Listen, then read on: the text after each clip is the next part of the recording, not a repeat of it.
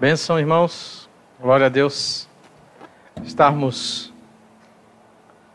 nessa noite juntos. E eu meditava esta semana a respeito do que compartilhar aos irmãos neste domingo.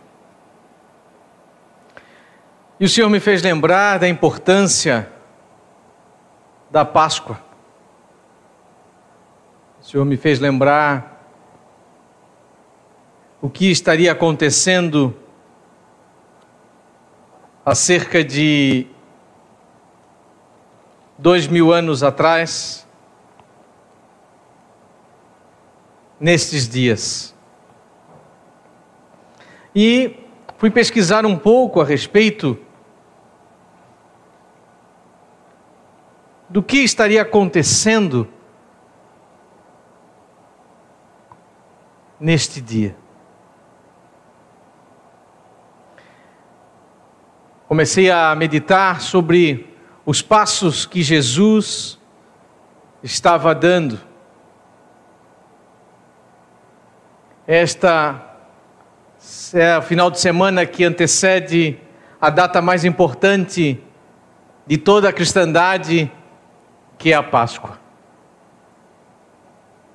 Muitos guardam muitos dias de feriados, alguns quinta, com certeza sexta.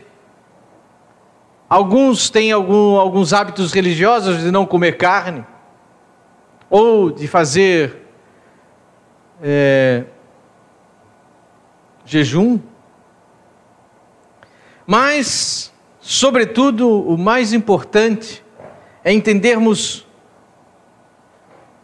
esta data. Para o povo judeu, que já comemorava este período de festas, era uma comemoração chamada de Páscoa ou Páscoa, e que simbolizava a lembrança daquele tempo quando eles saíram do Egito. Mas eu meditava então sobre quais foram os passos que Jesus deu nesses dias. Aonde estava Jesus? E eu comecei a pensar sobre aonde estava Jesus nesta semana que passou. Aonde estava Jesus na sexta-feira, uma semana antes da Páscoa. E fui pesquisando na palavra,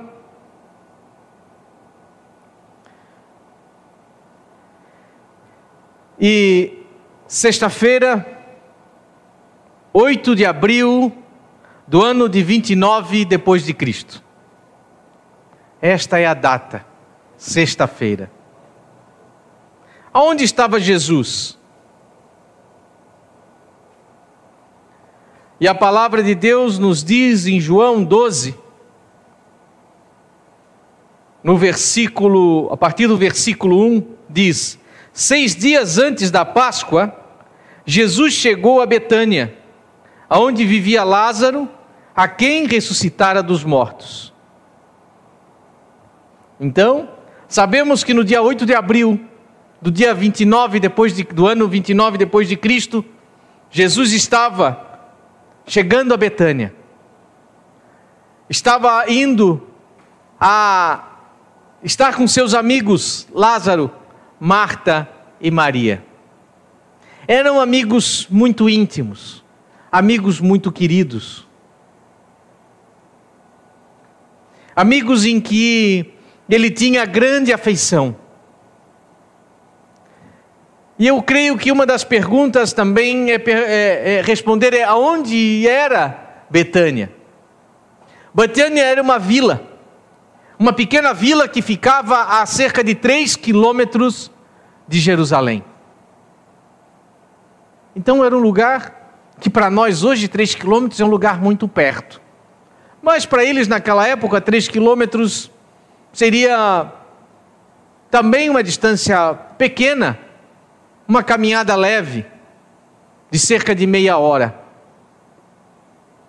Esta era o lugar aonde este era o lugar aonde Jesus estava na sexta-feira. E acontece aqui em João 12 algo muito interessante. No versículo 2 e 3 de João 12 diz: Ali prepararam um jantar para Jesus. Marta servia enquanto Lázaro estava à mesa com ele. Lázaro estava aqui batendo aquele papo com seu amigo Jesus. Marta estava ali ocupada em preparar esta janta. Então, como diz no 3, Maria pegou um frasco de nardo puro, que era um perfume muito caro. Derramou sobre os pés de Jesus e os enxugou com seus cabelos. E aquela casa se encheu com essa fragrância do perfume. Então, neste momento, no momento de alegria, enquanto Jesus estava de conversa com Lázaro, qual seria a conversa? Será que eles falavam do futebol? Será que eles falavam de como tinha sido o jogo? Quais seriam as amenidades que Lázaro e Jesus conversavam? Aquela conversa amigável. Com certeza, conhecendo Jesus, Jesus estava compartilhando da verdade do Pai, que era o que ele mais se alegrava. Mas era aquela conversa gostosa ao redor da mesa.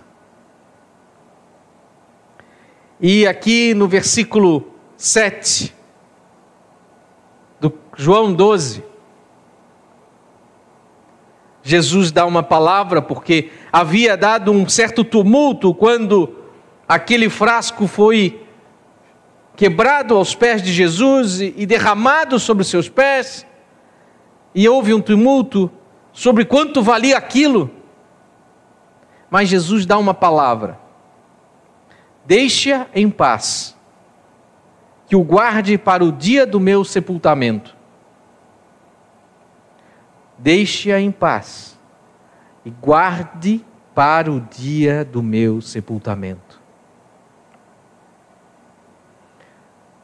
Quantos de nós tinham tal clareza do tempo que estava chegando. Jesus aqui o tinha. A clareza dos seus últimos dias. A certeza daquilo que ele havia sido chamado. E ele estava talvez nos seus momentos de descontração com o seu amigo Lázaro, com as suas amigas Marta e Maria. Ali então ele passa a noite pernoita ali com eles. E no dia seguinte, que era o sábado, o sabá, que havia começado naquela noite anterior, era 9 de abril do ano de 29 depois de Cristo.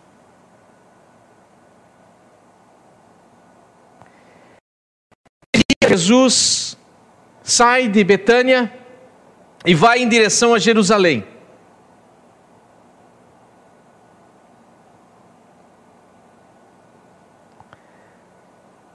E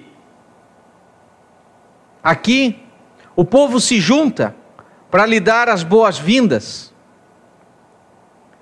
E é aquela entrada triunfal. Jesus é aclamado pela multidão. Ele monta num pequeno jumento e ele então é aclamado e a palavra de Mateus 21, 5 diz: Dizei à filha de Sião: Eis que o teu rei aí te vem, manso e assentado sobre uma jumenta e sobre um jumentinho, filho de animal de carga. Desta forma, Jesus cumpre uma profecia.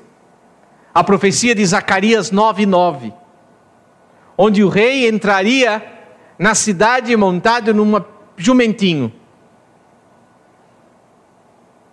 E em Mateus, bom, e esse foi um tempo tremendo em que a cidade parou. As pessoas aclamavam a Jesus. As pessoas batiam palmas, acenavam a ele. As pessoas colocavam mantos sobre o chão para que o jumentinho passasse. E esta entrada triunfal que Jesus faz em Jerusalém. Este era sábado, dia 9. Em Mateus 21, em Marcos 11 e Lucas 19, relatam então que Jesus, depois de ter entrado no templo, depois de ter entrado em Jerusalém, foi ao templo. Lá, ele ficou um tempo olhando a situação que ele encontrou no templo. Mas em seguida, ele, como diz Lucas 19, no versículo 45 e 46, e entrando no templo, começou a expulsar todos os que nele vendiam e compravam, dizendo-lhes: Está escrito, a minha casa é casa de oração, mas vós fizeste dela covil de salteadores. Vocês já pensaram em que ele entra ali no templo, fica olhando aquela situação que ele encontra, em que o fato das pessoas trazerem as suas ofertas a Deus tinham sido simplificadas por simplesmente comprar as ofertas, trocar, cambiar. Algo que já não valia mais a sua disposição de coração. E é aquilo que ele encontra no templo um local de negócios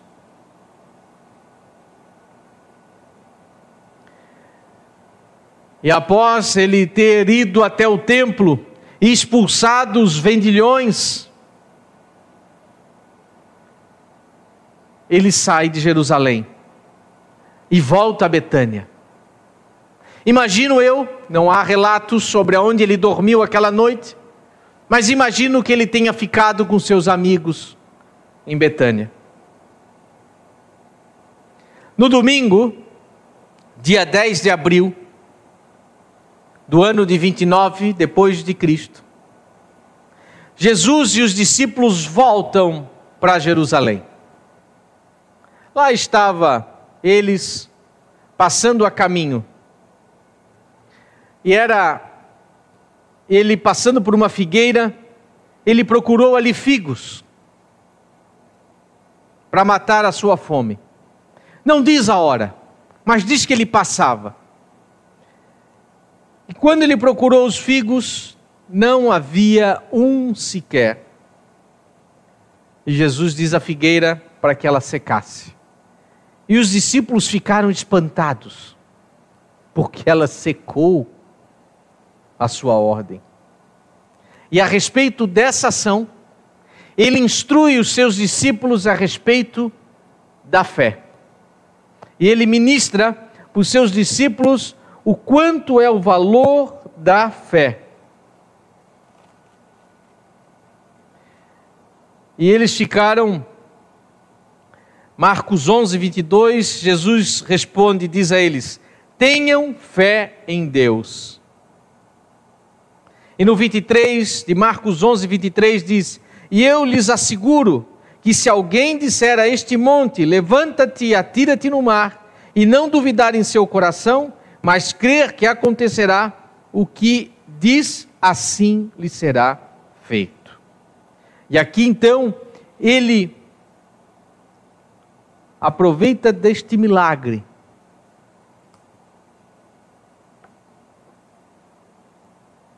e instrui os seus discípulos a respeito de fé.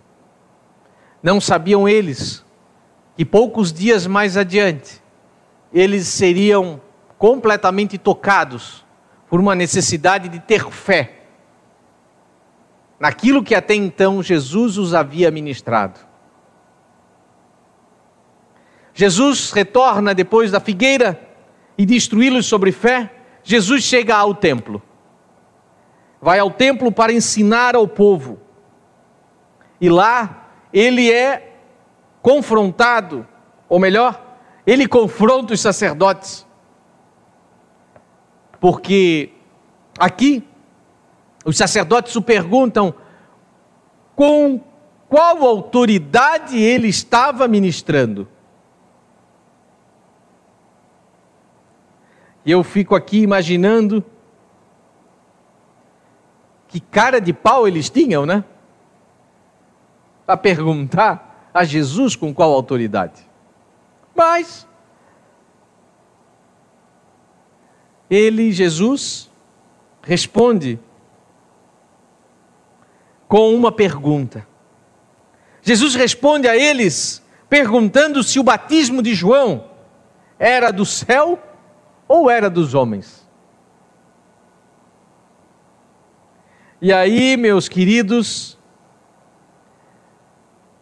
os sacerdotes pensaram: se respondemos de uma maneira,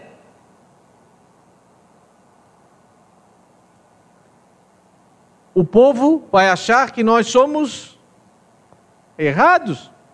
Se nós respondemos de tal maneira também, então eles responderam: Não sabemos. Respondem a Jesus em Mateus 21, 27. Não sabemos.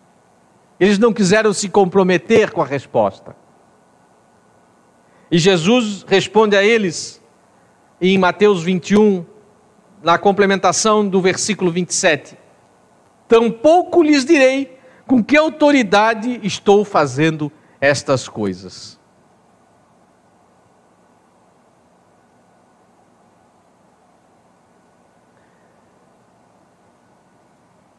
E aí, nesse mesmo dia, Jesus ministra sobre a parábola dos dois filhos, de Mateus 21, ministra sobre o assunto dos lavradores maus e dos convidados do banquete. Todas essas parábolas tinham, sobretudo, um objetivo, tinham um foco, para que as pessoas não perdessem o momento que estava chegando. Elas não sabiam qual era esse momento, mas ele os alertava para que, forma alguma, perdesse a oportunidade que estava por vir.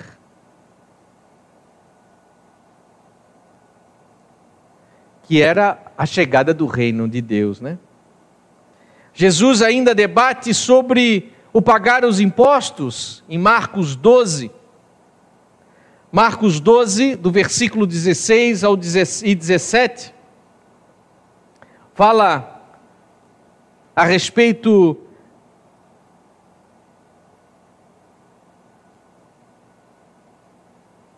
do que entregar a César. E ele pergunta que símbolo havia naquele denário? Que inscrição está aí? Que imagem está aí em Mateus 22, 20? Responderam no 21 de César. E Jesus diz, da complementação do versículo 21, então deem a César o que é de César e a Deus o que é de Deus. Esse é o final do dia de domingo, dia 10 de abril. Na segunda-feira, dia 11 de abril de 29 depois de Cristo, há um fato em que não diz de onde Jesus dormiu aquela noite. Imagino que, como essas noites ele estava passando lá em Betânia, imagino eu que ele tenha voltado. Não há relatos se ele alugou um Airbnb ou ficou no hostel. Não há relatos. Imagino sim que ele tenha ficado com os amigos que ele tinha em Betânia, que seria muito normal, pelo amor e pela proximidade que eles tinham. Imagina também que ele chegava a ele e mais os doze. Era uma família meio grande. Né? E, mas na segunda-feira, dia 11, Jesus aparece aqui em Mateus 22 e 23. Perdão, Mateus 22, capítulo 22, versículo 23 a 33 ele respondendo aos saduceus sobre a ressurreição dos mortos. Mas ele diz no versículo 30 de Mateus 22, na ressurreição as pessoas não se casam, nem se dão, não são dadas em casamento, mas são como anjos do céu. E quanto à ressurreição dos mortos, e você não leram que Deus lhe disse: Eu sou o Deus de Abraão, o Deus de Isaac e o Deus de Jacó. Ele não é Deus de mortos, mas de vivos. E aí no 33 ele fecha, Mateus fecha falando: Ouvindo isso, a multidão ficou admirada com o seu ensino. Logo, meus irmãos, os fariseus, sabendo que Jesus havia dado essa resposta aos saduceus, não queriam ficar por baixo na situação e fazem uma pergunta a Jesus também. A pergunta era sobre qual é o maior dos mandamentos. Como a gente sabe, mais uma pegadinha dos fariseus. Em Mateus 22, no versículo 37, responde Jesus: Ame o Senhor, o seu Deus, de todo o seu coração, de toda a sua alma e de todo o seu entendimento. Este é o primeiro e maior mandamento. E o segundo é semelhante a ele ame o seu próximo como a si mesmo. Destes dois mandamentos dependem toda a lei e os profetas.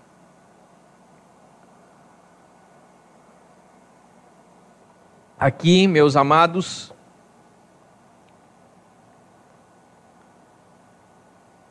os fariseus ficaram de boca caída ou de boca fechada em Lucas 20, Lucas 20, no versículo 39 a 40, diz: Alguns dos mestres da lei disseram: Respondeste bem, mestre. E ninguém mais ousava fazer-lhe perguntas. Jesus foi ao cerne dos mandamentos. Jesus, Jesus foi no profundo do objetivo dos mandamentos. Fez com que aqui os fariseus ficassem constrangidos com tamanha sabedoria e conhecimento.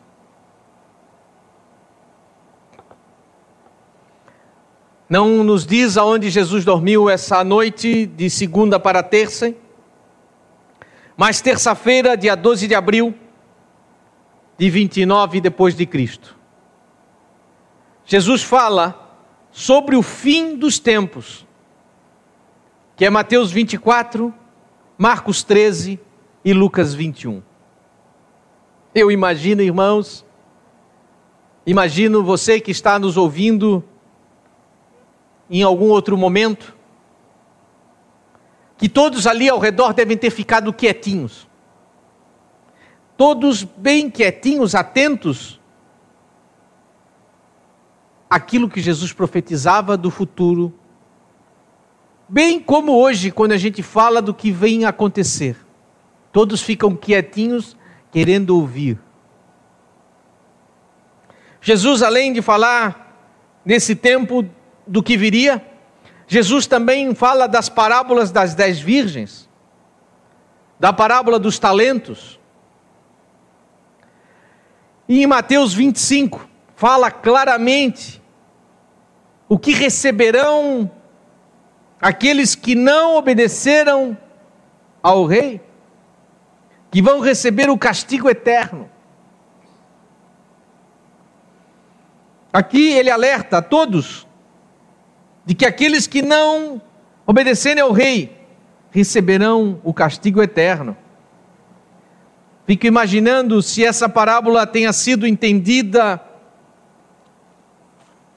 por esses moradores de Jerusalém.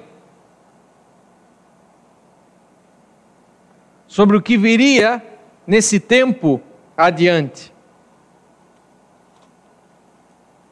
Daquilo que seria ou o que aconteceria em pouco tempo.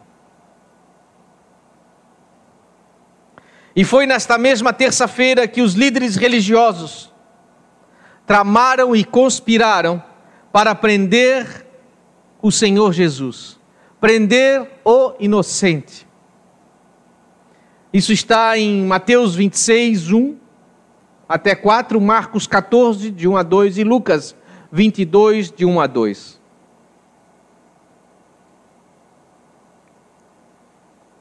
Mateus 26 diz assim, versículo 1: Tendo dito essas coisas, disse Jesus aos seus discípulos: Como vocês sabem, estamos a dois dias da Páscoa. O filho do homem será entregue para ser crucificado. Naquela ocasião, os chefes dos sacerdotes, os líderes religiosos do povo, se reuniram no palácio do sumo sacerdote, cujo nome era Caifás. E juntos planejavam prender Jesus à traição, matá-lo. Mas diziam: não durante a festa, para que não haja tumulto entre o povo. Descaradamente, havia aqui muito temor de que se eles pegassem a Jesus na frente de todos, poderia causar um grande tumulto que tomaria a cidade toda. Tinham medo da revolta popular que poderia acontecer se eles fizessem no meio da festa.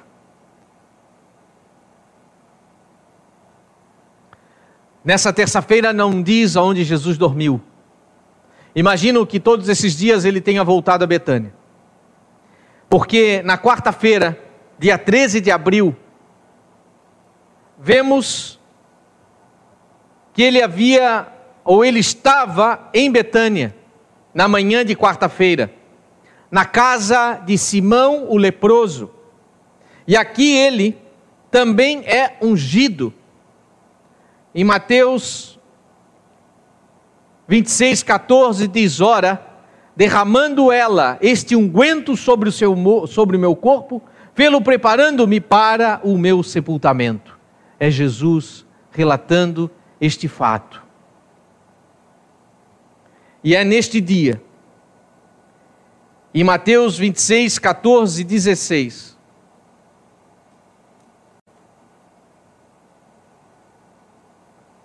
que então um dos doze chamado Judas Iscariotes, dirigiu-se aos chefes dos sacerdotes e lhes perguntou: O que me darão se eu entregar a vocês? E lhe fixaram o preço, 30 moedas de prata. Desse, mo desse momento em diante, Judas passou a procurar uma oportunidade para entregá-lo. Os irmãos sabem quanto era 30 moedas de prata? era o salário de três meses de trabalho de um trabalhador braçal naquela época. Era talvez três salários mínimos.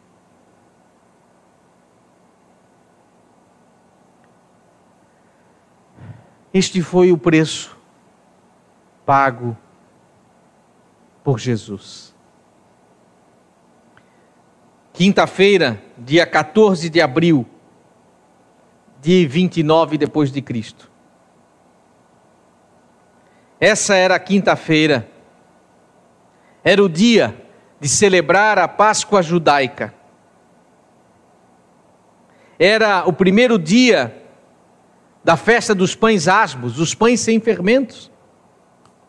Seguindo as instruções de Jesus, os discípulos prepararam uma sala e se reuniram com ele para jantar aquela Páscoa.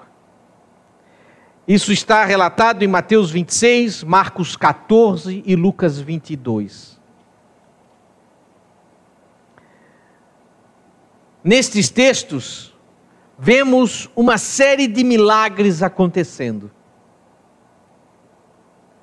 Ele relata aos seus discípulos que foram preparar o cenáculo que eles deveriam entrar na cidade, lá procurar encontrar um homem carregando um pote de água. Quando encontrar este homem, segue-o. Na casa que ele entrar, vocês entram e pergunte ao dono aonde é o salão de festas, o cenáculo, aonde está mobiliado para que meu mestre passe a festa. Irmãos, são uma dúzia de milagres. Você já imaginou? Dizendo, você vai ali, mas você não conhece o cara, mas ele vai estar carregando água. Você não vai abordá-lo, você vai segui-lo até a casa. Chegou na casa, você bate na casa e pergunta: onde é o cenáculo? Quantos milagres são aqui? Tremendo, não, irmãos? Naquela noite, todos chegaram juntos à sala ampla e preparada para passar esse tempo com Jesus. E Jesus declara que um deles o trairá. Antes do jantar, Jesus se põe como servo e lava os pés de cada um dos discípulos, ensinando-lhes sobre humildade, sobre o que é serviço, sobre o que é servir uns aos outros. João 13, do versículo 12 ao 14. E enquanto comiam, Jesus tomou o pão e deu graças e repartiu-os com os discípulos. Ele fez o mesmo com o vinho. Jesus explicou que o pão simbolizava o seu corpo e o vinho o seu sangue, que em breve iriam ser dados pelos discípulos. Ele ordenou que tomassem esses símbolos para lembrar da sua morte. E assim surgiu a ceia do Senhor. Jesus também avisou aos doze apóstolos que um deles o iria trair. E Jesus saiu para entregar Jesus às autoridades. Jesus já previu que Pedro negaria. E ao final cantaram e foram para o jardim do Getsemane para orar. Jesus passou um tempo em oração mas logo Judas veio com guardas para prendê-lo, feito à noite e às escondidas. E a início os discípulos tentaram lutar, puxaram da espada, mas logo fugiram. E Jesus foi levado naquela noite para a casa do sumo sacerdote para ser julgado.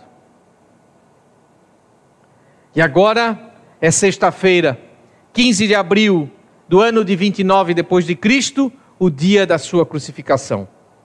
Durante toda a madrugada e durante a manhã, então da madrugada até a manhã, de forma escondida, durante a madrugada ele foi julgado pelo sumo sacerdote. Durante a manhã ele foi levado ao governador Pilatos e ao rei Herodes. Apresentaram testemunhas falsas a respeito de tudo o que acontecia. Ele foi gozado, espancado, chicoteado. Os guardas romanos colocaram uma coroa de espinhos e o ridicularizaram. E Judas, quando viu o que tinha feito, deu cabo de sua vida. Pedro seguiu a Jesus de longe, mas quando foi confrontado, negou a Jesus três vezes. Pilatos viu que Jesus era inocente e, para não se comprometer, lavou as suas mãos. Mas foi condenado pelo povo à crucificação. E assim o inocente pagou pelo pecado de todo o mundo, tanto do passado, do presente e do futuro. Jesus foi crucificado por volta do meio-dia. Junto a ele estavam dois ladrões, cada um crucificado de um dos lados. O céu ficou escuro até cerca das três da tarde. Dizem, a palavra diz que o dia se fez noite. E naquele momento houve grande terremoto e o véu do templo foi rasgado de cima a baixo de Mateus 27, de 50 a 52. Quando ficou confirmado que Jesus estava morto, ele foi sepultado num lugar próximo. Uma grande pedra foi colocada na entrada e todos foram cumprir o sábado. Sábado chegou, 16 de abril do ano de 29 depois de Cristo um dia triste, porque o rei estava morto. A tristeza tomou conta dos discípulos, das mulheres que caminhavam juntos. Os discípulos ficaram em casa. Os sacerdotes falavam com Pilatos para que botasse um destacamento de soldados que lacrassem a pedra para que evitassem que Jesus fosse roubado, o corpo de Jesus fosse roubado. E assim chegamos no domingo, dia 17 de abril do ano de 29 depois de Cristo. Logo de manhã cedo, houve mais um grande, houve um grande terremoto. E a pedra foi removida do túmulo e um anjo apareceu. Os guardas ficaram cheios de medo e fugiram para contar tudo aos sacerdotes daquilo que havia acontecido. E Mateus 28, Mateus 28, do versículo 2 ao 4.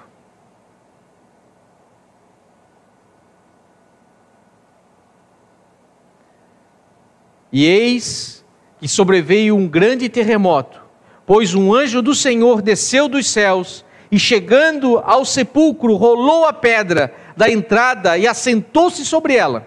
Sua aparência era como um relâmpago e suas vestes eram brancas como a neve. Os guardas tremeram de medo e ficaram como mortos. Quem não ficaria ao ver um anjo assentado sobre a pedra, brilhando? E não era qualquer anjo, era o anjo do Senhor Irmãos, é de arrepiar. Chegar e ver um anjo sentado sobre a pedra e o sepulcro vazio. Algumas mulheres que haviam vindo contemplar, completar a tradição do sepultamento do corpo, viram esse anjo e o túmulo vazio e correram a contar aos apóstolos. No caminho encontraram Jesus, que falou com elas. Quando ouviram tudo, Pedro e João correndo e viram que ele estava vazio. Nesse mesmo tempo, ele encontra, Jesus encontra aqueles dois discípulos no caminho de Emaús. E depois, ao fim do dia, ele apareceu a todos os discípulos que se tinham reunido, estavam trocando histórias do que havia acontecido naqueles dias. João 10, perdão, João 20, do versículo 19 ao 20. E depois de uma semana de grandes eventos e terríveis desilusões, Jesus estava vivo e reinava. Amém? Ele havia cumprido a sua missão. Ele pagou pelos pecados do mundo e na cruz venceu a morte. Por causa do que aconteceu nesta semana, todos podemos ser hoje salvos e recebermos a vida eterna em Deus. Amém? E eu quero falar com você que talvez ainda tenha dúvidas sobre aquilo que Jesus fez.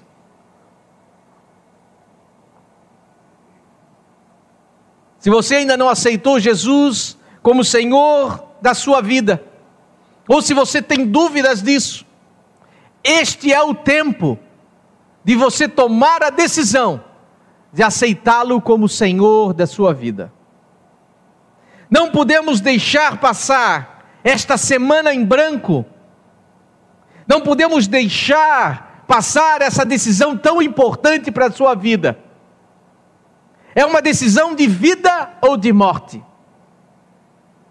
E quero orar por você, para que você, no seu lar, na sua casa, que está ouvindo essa mensagem em outro tempo, que possa tomar uma decisão a decisão mais importante de sua vida, de aceitar a Jesus, o Cristo, como o Salvador.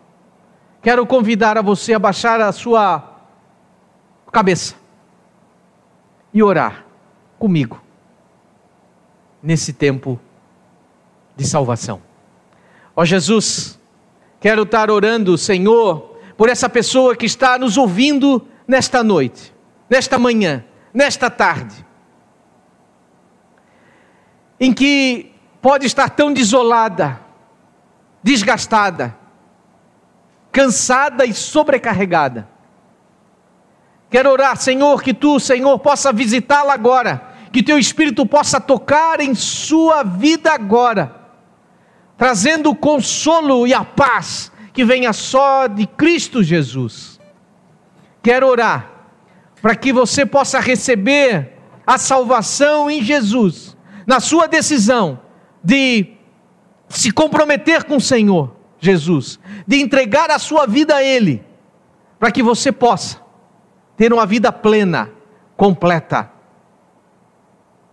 e que você possa ter uma vida para o Senhor, em nome de Jesus.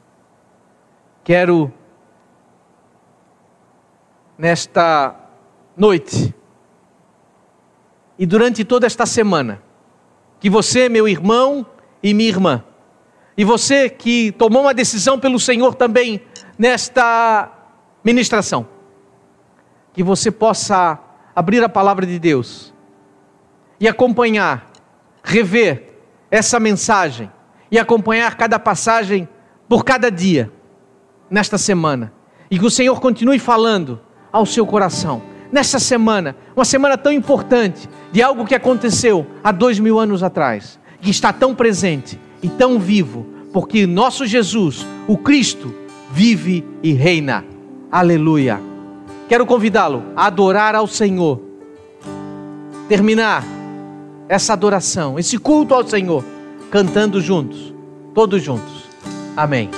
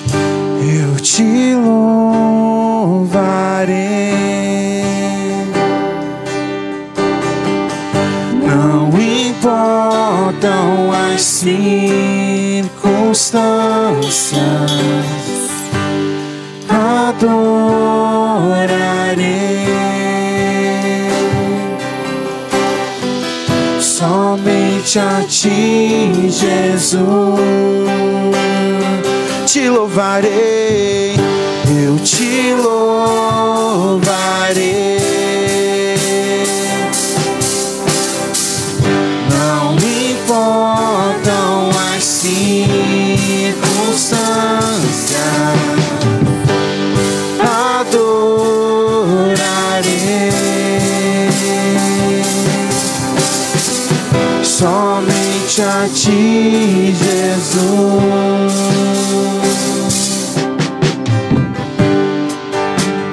Perto quer estar.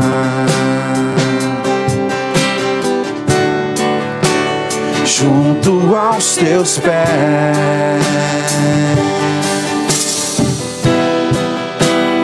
Pois prazer maior não há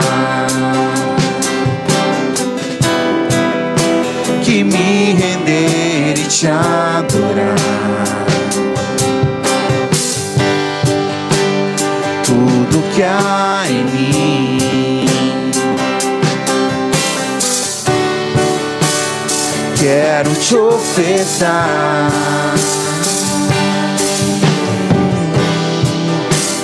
Mas ainda é pouco eu se comparado ao que ganhei. Não sou apenas servo, seu amigo me tornei. Eu te louvarei,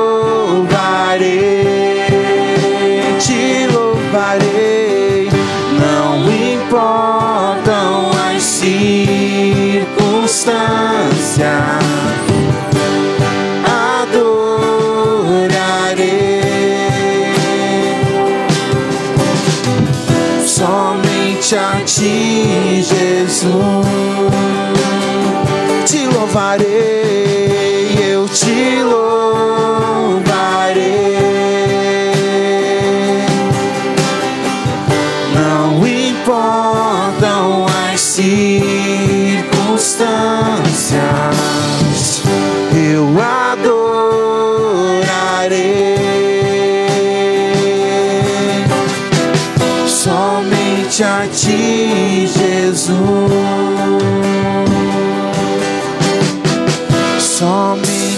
ti, Jesus. Somente a ti, Jesus.